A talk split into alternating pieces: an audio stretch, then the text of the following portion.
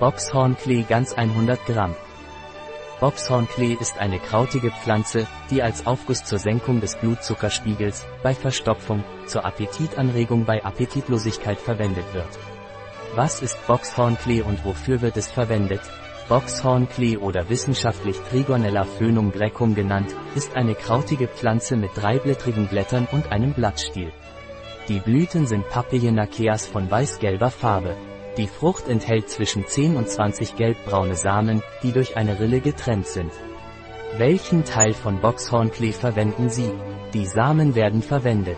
Was sind die Wirkstoffe von Boxhornklee? Die Wirkprinzipien sind Einfachzucker und Oligosaccharide, 45 bis 60 Prozent, heterogene Polysaccharide. Schleimstoffe, 25 bis 45 Prozent, wie Manogalactane im Endosperm der Samen. Ungesättigte Lipide, 8 bis 10 Prozent, im Embryo.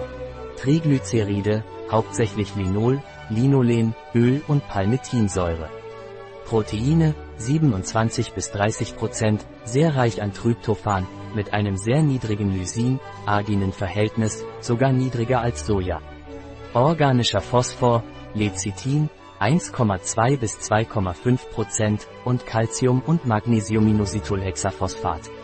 Steroidale Saponine, 1,2 bis 1,5 Prozent, Diosgenin, Jamogenin, Tigogenin, Neotigogenin, Gitogenin, Smilagenin, Eucagenin und ihre Heteroside Trigophonoside AG.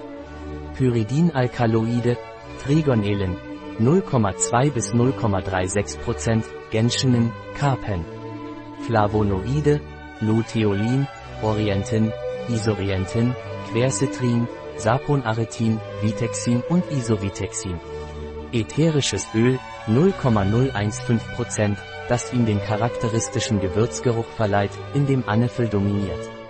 Sesquiterpene, Kohlenwasserstoffe, Phytosterole, Cholesterin und Sitosterol, Mineralsalze, Calcium, Eisen und Mangan, Vitamine A, B1, C und P, Fasern, Zellulose, Hemicellulose, Lignin, Gummen und Pektine. Enzyme, Diastasen und Manhasen. Andere, Cholin, Nikotinsäure, Kumarine. Was sind die pharmakologischen Funktionen von Boxhornklee? Alhova-Aufgüsse haben viele Eigenschaften. Sie regen den Appetit an. Sie sind antianemisch. Sie sind hypoglykämisch. Das heißt, sie senken den Blutzuckerspiegel. Sie senken hohe Cholesterinwerte. Sie sind harntreibend. Abführmittel. Antimikrobiell. Was sind die Indikationen für eine Alhova-Infusion? Als Stärkungsmittel bei Anorexie, Gewichtsverlust, Asthenie und Rekonvaleszenz. Anämien, Diabetes mellitus Typ 2, Gastritis, gastroduodenales Geschwür, Rachitis und Osteomalazie, Hepatitis, Verstopfung, Katarre der oberen Atemwege, Akne, Hypercholesterinämie, das heißt, den Cholesterinspiegel zu senken. Hat eine Infusion von Boxhornklee Kontraindikationen? Boxhornklee-Infusionen sind in der Schwangerschaft und Stillzeit kontraindiziert.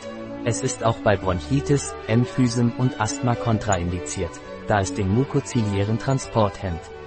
Boxhornklee-Infusionen sollten nicht eingenommen werden, wenn sie an Speiseröhrenverschluss oder Darmverschluss leiden, da diese Zustände verschlimmert werden können, wenn nicht genügend Wasser eingenommen wird.